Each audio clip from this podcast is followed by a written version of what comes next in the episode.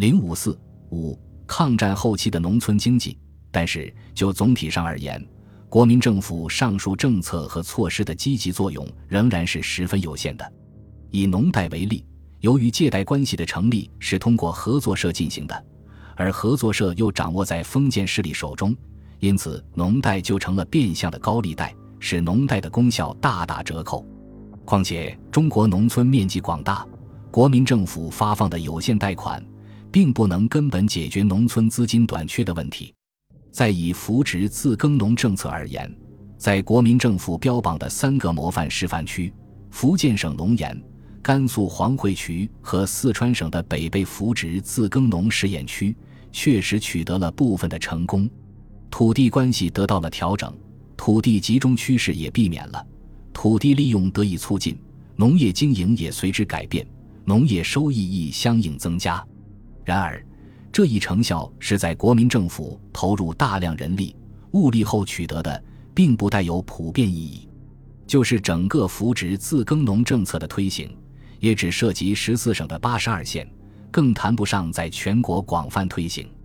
因此扶植自耕农政策影响甚微。不可否认，太平洋战争爆发后，国民政府对农业政策的调整和对农村经济的重视也取得了一定的成效。加之粮食价格猛涨因素的刺激，抗战后期大后方农业一度扭转了大幅下滑的趋势，总体上还是缓慢的有所发展。各省粮食总产呈增长趋势，但这并不意味着农村经济的困难局面得到了根本改观。实际上，随着国民政府一系列统治经济政策和措施的实施与强化，从1943年起，农村经济已日渐陷入凋敝和破产的危机之中。首先，土地投机和兼并十分猖獗，地租暴涨，各种捐税有增无减。使大批农民沦为佃民，农村阶级分化加剧。据对四川某县二十七户农户交租情况的调查，一九三八年是百分之四十八，一九四一年是百分之五十五，一九四四年竟高达百分之九十四。另据国民党农产促进委员会一九四四年对川、贵等十一省一百一十四个县的调查，佃农半佃农的比重由一九三六年的百分之五十七点七。上升到一九四四年的百分之六十二，这说明封建剥削关系越来越严重，是造成农村经济破产的最大根源。其次，统治经济政策演变为对农村经济的破坏和对农民的剥削。国民政府对农产品的统治，实际上是贱买贵卖，不免有破坏经济与民作战的嫌疑。贬价的收买农产，自桐油以至于米粮。比市价低了好几倍。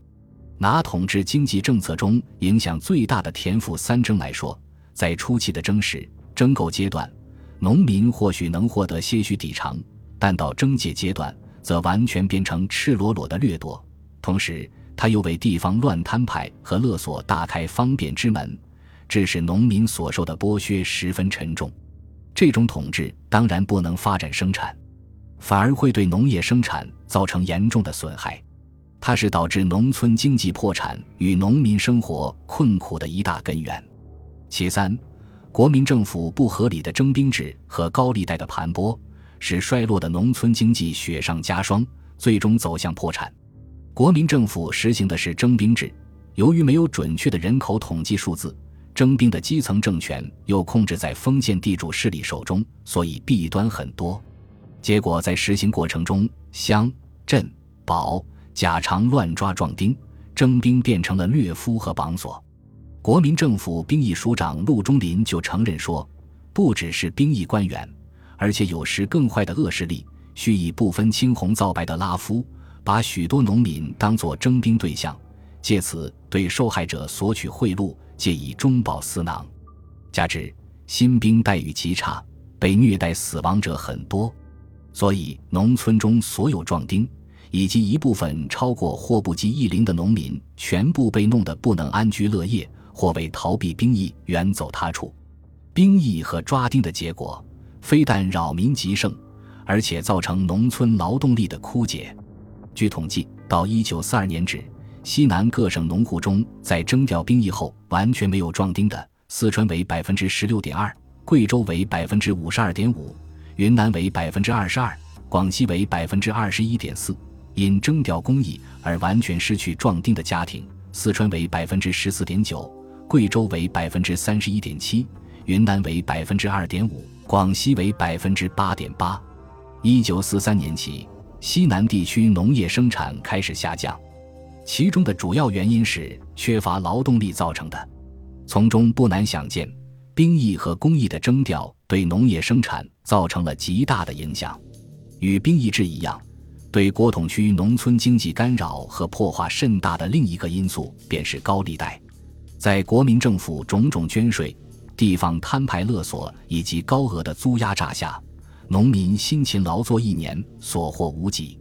为维持简单再生产和过活，农民只得借债。从1941年到1943年，四川负债农户的比例由百分之五十一上升到百分之五十四。云南由百分之五十五上升为百分之六十四，贵州由百分之四十八上升为百分之五十，广西由百分之四十九上升到百分之五十九。农民在高利贷的重压之下，生活更形艰难。总之，原本日渐濒临破产边缘的农民，又在兵役制和高利贷的双重干扰和破坏下，更陷入灾难的深渊，无法生活下去。连杀人不眨眼的国民党军统特务头子戴笠，在考察东南和西南的情况后，也承认，各地民众真是无以聊生。浙江的民众食糠比树皮，广东有的人食人肉。因而，正如一个美国学者所指出的，当时农民对政府的愤怒正明显的回响在全国的乡村。处于绝望中的农民被迫走上了反抗的道路。在国统区，从福建。广东到四川、甘肃，几乎每省都有农民为反抗征兵和苛捐杂税而发动的暴动。例如，一九四三年春，一支大约五万人的农民队伍发动起义，夺取了甘肃南部的大部分地区。这年秋天，福建四千名农民发动暴动，反对当地政府。仅四川省一省，自一九三九年以来。就有十余县发生过民变，这正是农村经济凋敝和破产的真实写照和反映。